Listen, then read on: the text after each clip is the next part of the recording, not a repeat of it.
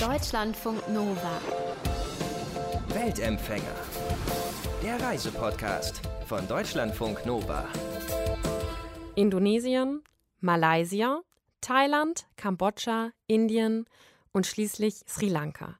Drei Jahre lang sind Timo und seine Freundin Salima samt kleiner Tochter durch Asien gereist, haben vorher fast alles verkauft, ihre Wohnung aufgegeben, ihre Jobs gekündigt und sich eine komplette Auszeit von ihrem Leben in Deutschland genommen. Und über diese ganz besondere Zeit habe ich mit Timo gesprochen. Timo, ich habe mich gefragt, ihr seid ja drei Jahre durch Asien gereist, wart in ganz unterschiedlichen Ländern, habt aber ja auch ein bisschen gearbeitet, immer mal wieder zwischendurch. Was war so der außergewöhnlichste Job, den ihr gemacht habt auf eurer Reise? Das Außergewöhnlichste auf unserer Reise war eigentlich, dass wir auf einer Kokosnussplantage gearbeitet haben. Mhm. Und das war in Sri Lanka, aber auch erst nach eineinhalb Jahren unserer Reise mhm. sind wir dazu gekommen. Und vorher sind wir total touristisch äh, unterwegs gewesen. Und das hat einfach bei uns ein, ein, eine Entwicklung durchgemacht, bis wir ja vom touristischen Reisen auf dieses Arbeiten und Travel gekommen sind. Und als Sie dann auf der Kokosnussplantage wart, also wie muss man sich das vorstellen? Wie erntet man Kokosnüsse? Also muss man da den Baum raufklettern oder wie funktioniert das? ja, manche klettern den, Bauch, äh, den Baum hoch, aber wir konnten es ja nicht, weil wir gar nicht geübt waren. Und ja, es ist ja auch mega hoch, so, so eine Kokosnusspalme. Oder? Genau, so um die 20 bis 30 Meter haben die im, im hm. Durchschnitt. Und da haben wir so lange Bambusstäbe gehabt, wo vorne dran so ein scharfes Klingenmesser gehabt hatten. Und dann vom Boden unten haben wir dann so angepeilt über die 20 Meter die Kokosnüsse äh, abgeschnitten und dann sind sie runtergefallen. Das ist gar nicht so einfach, oder?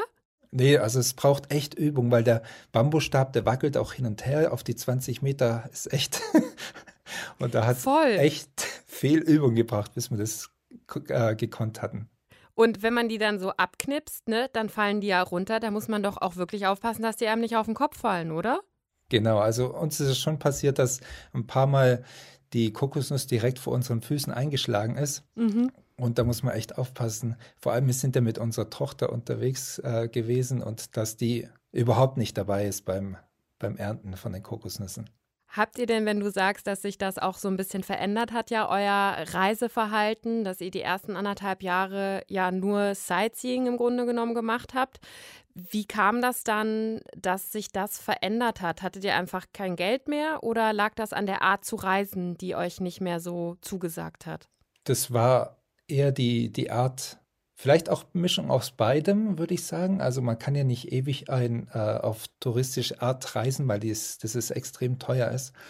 Und der andere Weg war, weil wir irgendwann richtig satt waren von dem Tempelbesuchen, ein Tempel nach den anderen oder die anderen Sehenswürdigkeiten mit dem Boot durch äh, Bangkok fahren und solche Sachen. Es, es ist super, aber irgendwann ist man wirklich satt und wir konnten irgendwann nicht mehr und haben uns gefragt, ist, ist es eigentlich, soll das die Reise sein, die nächsten Monate, wo wir noch vielleicht unterwegs sind oder Jahre?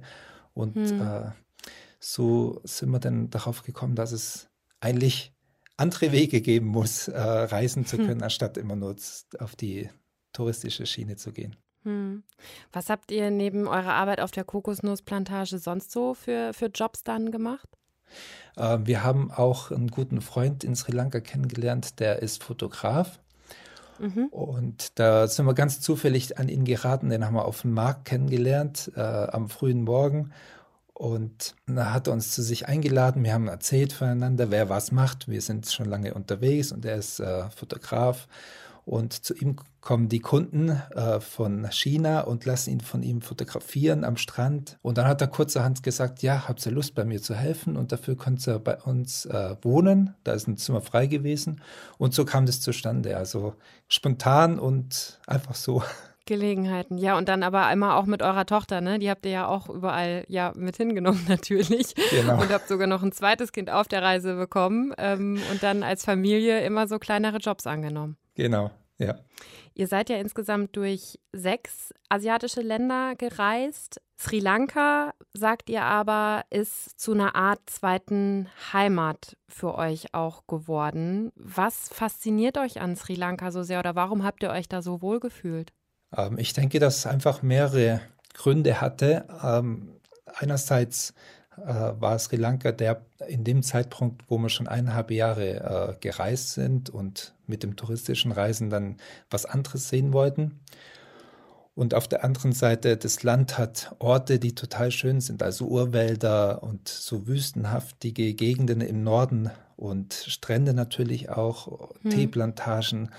Und ja, es hat, war irgendwann irgendeine Mischung von allem, aber was ich, was ich denke, wo das meiste oder der größte Punkt war, wo, wo verändert hat und das mit Sri Lanka auch die Verbindung war, dass wir unsere alten Gewohnheiten abgelegt haben von, von Deutschland. Mhm.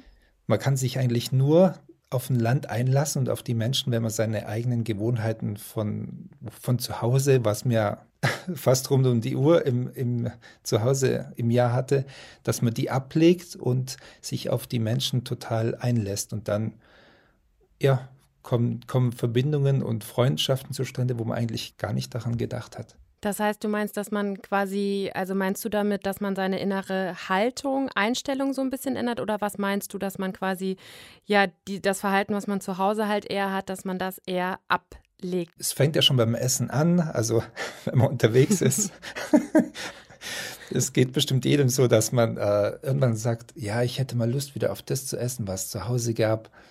Und ja, man sucht sich die Wege, wo es halt die, die Gerichte gibt. Und das ist meistens im touristischen Bereich, weil die Einheimischen essen ja ganz anders, wie, wie man im Heimatland isst. Aber auch die, die Menschen selbst, also wie die auf einen zukommen und ja, dass man da die, diese Freundschaften hat. Das heißt, es ist schon auch sowas, dass man, ja, dass ihr vorher auch eher so wirklich von, von einem Stop zum nächsten gereist seid. Und Sri Lanka war dann eher so eine Art, dass ihr ja viel mehr auf auch Begegnungen und auch mit Menschen gesetzt habt. Kann man das vielleicht so ein bisschen auch formulieren? Genau, ja. Da, also das war auf jeden Fall früher sehr, äh, wir sind sehr von einem Ort zum anderen gerannt schon fast und da haben wir irgendwie auch gemerkt, die Puste geht aus und, äh, und wenn man sich längere Zeit an einem Ort äh, aufhält, dann lernt man die Leute mehr kennen und den Ort auch. Und das bindet auch sehr stark. Das ist, als wenn man zum Beispiel woanders hinzieht in Deutschland und am ersten, die ersten Wochen fühlt man sich ein bisschen fremd, aber dann kommt wie so ein Heimatgefühl auf. Sri Lanka war ja ganz lange auch, gab es ganz lange einen Bürgerkrieg merkt man, der ist jetzt seit ein paar Jahren ja zu Ende, aber es gibt ja immer noch auch im Norden Separatistengruppen und auch Spannungen zwischen Regierung und Separatisten. Habt ihr davon viel auf eurer Reise, in euren Begegnungen mitbekommen? Es gibt schon, also im Norden sind die Polizeikontrollen immer noch so sehr stark äh, vertreten, vor allem am Abend an der Straßenseite. Aber was äh, ein wirklich ausschlaggebendes Event oder Begegnung war für uns, ist, dass wir eines Tages mit einer Rolle unter, unterwegs waren. Mhm. Und da haben wir äh, einen kleinen Busch gesehen mit Schmetterlingen, wo wir da angehalten haben. Und das war zufälligerweise nicht weit entfernt von, von der Zeremoniefeier von den äh, verstorbenen Leuten, also beziehungsweise von den Zivilisten und den Tamil Tigers, wo damals im Bürgerkrieg gestorben sind. Und da wurden wir eingeladen und waren bei der Zeremonie dabei und haben am Abend mit den Einheimischen eine Friedensfackel haben wir entzündet und mhm. waren zufällig am nächsten Tag dann auch in der Zeitung dort mit Foto und Artikel drin. Weil ihr als Deutsche auf einmal auf einer Trauerfeier von einer Separatistengruppe wart. Genau, weil Sri Lanka ist immer noch so, dass unten im Süden die Singalesen wohnen und oben die Tamilen. Mhm. Und ja, durch das, dass es bis heute noch so leichte Spannungen gibt, ist, äh, sind solche Events wie, wie die Trauerfeier von der Re Regierung gar nicht erlaubt. Und da mhm. waren die, die, Tamilen waren da richtig froh, dass äh, ja Ausländer oder beziehungsweise eine, eine, Familie, eine ganze Familie dabei war und so als äh, Bestätigung der, der Trauerfeier und der, ja, als Bereicherung. Wusstet ihr das denn, als ihr dann da plötzlich auf dieser Trauerfeier gelandet seid, in was für eine Trauerfeier ihr da reinplatzt und dass die gar nicht erlaubt war oder war euch das gar nicht klar? Nee, das war uns gar nicht klar. Wir wussten es gar nicht. Wir haben gedacht, es ist äh, eine normale Trauerfeier von Menschen, wo gestorben sind. Haben aber gesehen, dass, äh, da Häufchen waren von kaputten Gräbern und am nächsten Tag wurde das uns erst richtig erklärt, dass, dass äh, diese Zeremonie nicht erlaubt war von der Regierung und ja, dass, dass es was Besonderes war und äh, für uns haben wir uns als erstes gedacht, dass es auch was Gefährliches war, weil die Regierung will es ja nicht haben, das Event, und wir waren als Ausländer mit dabei. Und dann denkt man, ja, und vor allem wart ihr noch in der Zeitung, also genau. mit Foto, ne? Ja. Öffentlich, öffentlicher geht es ja gar nicht mehr. Ja. Und, und habe schon gedacht, dass äh, die Visa-Verlängerung äh, Probleme bereiten, aber an dem Tag, wo wir dann die Visas verlängert haben, ging es ohne Probleme durch und äh, haben wir echt ein gutes Gefühl dabei gehabt dann. Okay, also keine Konsequenzen daraus, dass ihr auf dieser Trauerfeier äh, gelandet seid, aus Versehen. also keine negativen, nur die, die Leute waren am nächsten Tag, wir sind durch einen äh, Gemüsemarkt gelaufen, so wie halt oft am Morgen früh, wo wir Essen eingekauft haben und die haben uns zugerufen und äh, mir hat ein Mann einen Kuss auf die Wange gegeben und es war verrückt. es war verrückt, ja. Ihr habt über eure Reise auch, ihr hattet eine Kamera mit dabei, habt ganz viel auch gefilmt, auch ganz viel von den Menschen, die ihr getroffen habt. Wusstet am Anfang noch nicht, dass ihr daraus später einen Film machen würdet. Den zeigt ihr jetzt auch bald ja im Kino. Habt aber eben genau ganz, ganz viel gefilmt und eben diese ganzen Begegnungen auch ins Zentrum eures Films genommen, weil ihr eben sagt, ja, diese Begegnungen haben euer Leben eben auch verändert. Kannst du mal eine Begegnung vielleicht noch, du hast jetzt eben schon von dem Fotografen erzählt, aber gab es vielleicht noch irgendwie eine Begegnung, die dir wirklich immer sofort einfällt ähm, und die wirklich was bei dir oder bei euch verändert hat, wenn du drüber nachdenkst? Ja, da fällt mir sofort ein, der, es war ein Muscheltaucher, wo wir im Osten getroffen haben. Mhm. Und äh, der geht jeden Tag, schwimmt er raus, beziehungsweise rudert mit seinem Kajak raus und taucht dann runter und sucht nach so einen großen Muscheln, nach den großen Muscheln, wo man halt äh, im Urlaub kennt, wo die Leute einen verkaufen wollen. Und äh, nach denen taucht er, tut auch am Abend dann am Strand direkt mit dem Messer die Muscheln reinigen, abkratzen, das, äh, die Algen davon entfernen und verkauft die dann zu den Touristen. Und dieser äh, Muscheltaucher hat uns dann zu seiner Familie eingeladen zum äh, Abendessen. Und da war man ganz schön beeindruckt, weil der hatte dann uns später mit seiner Schwester uns die Geschichte erzählt, dass 2004 gerade die Gegend, wo er wohnt mit seiner Familie, der Tsunami dort gewütet hat. Mhm. Und äh, da hat er und die Schwester auch Familienmitglieder verloren. Und mhm. trotzdem, also sein hartes Leben, um, um das Geld der Familie zu, zu verdienen und die Vergangenheit mit den verlorenen Familienmitgliedern hat uns doch ganz schön schwer beeindruckt und dass er immer noch heute richtig ein lustiger Mensch ist, wo viel mhm. redet und offen ist. Und das war wirklich, ähm, muss ich sagen, eine sehr schöne Begegnung.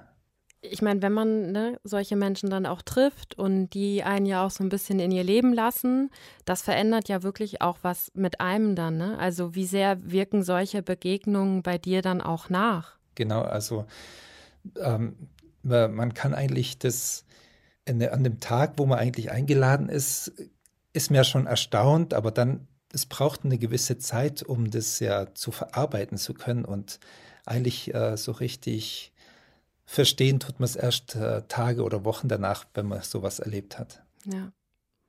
Ihr hattet auf eurer Reise auch einige Herausforderungen, also habt ganz viele tolle Momente gehabt, ganz viele Menschen getroffen, aber ihr hattet also auch gerade medizinische Herausforderungen, ne, weil deine Frau Dengue zwischendurch bekommen hat. Ja, genau. Das, da sind wir ganz oben im Norden gewesen damals, äh, in Jaffna und äh, gerade runtergereist mit dem Bus nach Manna. Und zwei Tage später hat Salima, die äh, sich gar nicht mehr wohlgefühlt hat, äh, total Schüttelfrost gehabt und äh, die Knochen hatten richtig wehgetan. Und es war für uns ein Zeichen, dass es was anderes ist als normal äh, Erkältung Grippe, oder ne? Grippe. Mhm. Ja. Und, und, Corona gab es noch nicht. Nee, das, das gab es noch nicht. Und da hatten wir dann äh, zufällig eine Familie gefunden, die uns aufgenommen hat und äh, die hat sofort gesagt, ihr müsst ins Krankenhaus gehen, weil es sind die Anzeichen von Denguefieber. ja, dann sind wir ins Krankenhaus. Salima hat die, das Blut ab, äh, abgenommen bekommen. Und da war eigentlich ganz klar, äh, dass Salima Denguefieber hat und sofort ins Krankenhaus zur, ja, zur, zur Untersuchung muss, aber auch zur Beobachtung. Weil bei Denguefieber kann man äh, oder gibt es keine Gegenmittel dazu. Man kann sich auch nicht impfen im Voraus dagegen. Ja. Man kann es nur aussitzen und ja, äh, hoffen, ob man es schafft oder nicht schafft. Ja, und du dann, also sie war dann im Krankenhaus und du mit eurem, eurer kleinen Tochter alleine in Sri Lanka. Das war ja auch echt eine herausfordernde Zeit dann. Ja, das war, das war wirklich eine harte Zeit. In dem Moment es bricht eigentlich alles zusammen, die ganzen Pläne, was man hat, oder die ganzen äh, Ideen, das bricht alles zusammen, wenn, wenn jemand von der Familie ja, auf Messerschneide liegt sozusagen. Und das sind wir echt glück, äh, glücklich und froh, dass die Familie uns geholfen hat, weil ähm, wir kannten uns ja da nicht aus mit den Krankenhäusern, wo wir hingehen können, weil es gab nur ein einziges Krankenhaus in der ganzen Gegend. Und bei dem Krankenhaus ist die Behandlung umsonst. Aber Bettwäsche und Lebensmittel, alles muss man selber mitbringen, aber die Behandlung ist umsonst. Und da hat die Familie uns wirklich stark geholfen. Und die habt ihr einfach dort kennengelernt oder wie ist der Kontakt zustande gekommen? Äh, wir waren gerade in Manna angekommen dort und durch das, dass Salima ja die Anzeichen hatte, haben wir dann in, auf der Straße jemanden gefragt, äh, was es sein könnte. Und es war gerade die hm. Frau von der Familie, wo wir dann gefragt haben und so mhm. kam es zustande. Krass, und die haben sich dann um euch gekümmert, während Salima krank war auch. Ja, da, die sind auch jeden Tag, sind sie zu ihr, haben sie besucht, also mit uns zusammen und äh, haben uns ein Zimmer ge gegeben und gekocht für uns. Also die haben sich richtig um uns äh, gekümmert. Warum war euch das wichtig, vor allem jetzt auch im Nachhinein, einen Film über eure Reise und über diese Begegnung zu machen? Ich denke, die Weiterentwicklung durch uns, also es geht vielleicht vielen so, dass man touristisch reist und klar, das kann ich auch verstehen mit dem, äh, wenn man Urlaub, Urlaub hat, zwei, drei Wochen im Jahr, dass man Sachen sehen möchte. Aber es, die Länder haben noch so viel zu bieten, also die Menschen in den Ländern haben so viel zu bieten und wenn man mit denen Kontakt aufnimmt, erfahrt man so viel tolle Sachen und Erlebnisse, wo man eigentlich ja durch simple äh, Sehenswürdigkeiten niemals erreichen kann und deswegen wollten wir darüber einen Film machen. Mhm. Und ja, der ist jetzt auch gerade eben fertig geworden. Was würdest du denn sagen, wie diese Reise auch, ja, vielleicht deinen oder euren Alltag ganz konkret jetzt auch verändert hat oder diese Begegnungen, die ihr hattet? Kannst du das festmachen an irgendwas? Oder ist das eher so eine innerliche Einstellung? Ja, auch innerliche Einstellung. Also innerliche Einstellung, also man hat ja auch früher, haben wir gedacht, äh, in anderen Ländern gibt es ja keine guten Ärzte, nur in Deutschland gibt es die besten Ärzte, aber da mhm. ist immer ein besseres gelehrt worden. Mhm. Oder, oder ganz einfache Sachen, dass wir, ähm, wo wir losgereist sind, haben wir uns Gedanken gemacht, weil unsere Tochter war ja damals fünf Jahre, äh, fünf Monate alt. Mhm. Gibt es in den Ländern auch Babymilch, äh, weil wir äh, Milchpulver gebraucht haben. Aber hm. es gibt alles, alles, überall alles. Und das ist so ein Irrtum, wo man, wo man äh, vielleicht noch in, in sich trägt. Und hat es auch Auswirkungen auf euren Alltag jetzt zu Hause? Auf jeden Fall. Also wir haben ja vorher eine ganz normale Wohnung gehabt hier und mhm. äh, normal eingerichtet. Und beim Start der Reise haben wir da alles verkauft, Auto verkauft, Möbel verkauft. Und die Reise hat wirklich so gut getan, mit so wenig Sachen unterwegs zu sein. Jeder von uns hat seinen eigenen Koffer gehabt. Und ja, einfach Dinge zu erleben, anstatt Dinge zu kaufen. Und dieser, dieser Unterschied ist gewaltig, an, anstatt sich von einem Gegenstand zu erfreuen, wo man dann vielleicht ein paar Tage lang nur glücklich ist, dass man besitzt und dann in die Ecke legt oder schmeißt. Mhm.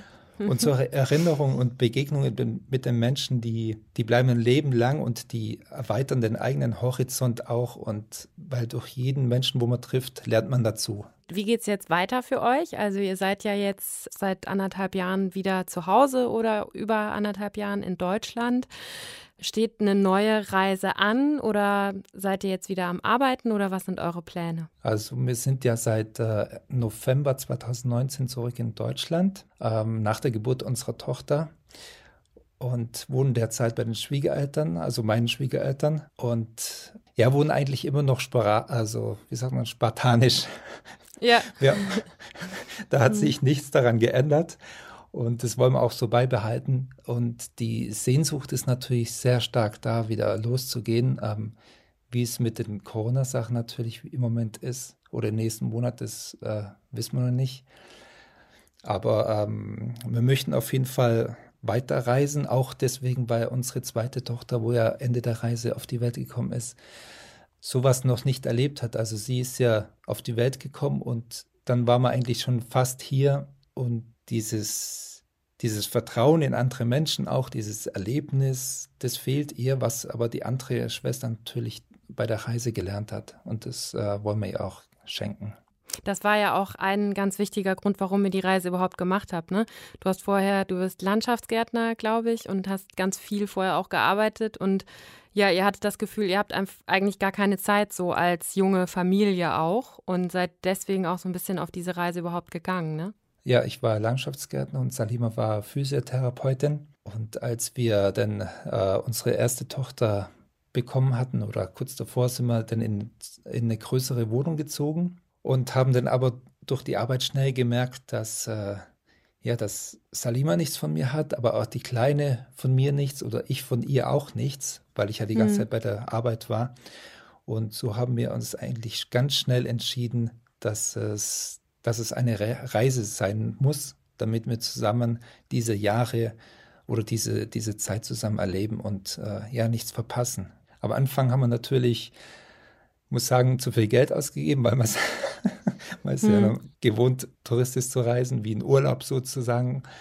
Aber dann merkt man ganz schnell, ähm, das Geld geht äh, äh weg wie nichts. Und ähm, ja. da, da sind wir dann nach ein paar Monaten äh, haben wir Couchsurfing gemacht, in Sri Lanka die Work and Travel mit der Kokonusplantage oder beim äh, Fotografen und das war wirklich die Bereicherung auch geben und bekommen.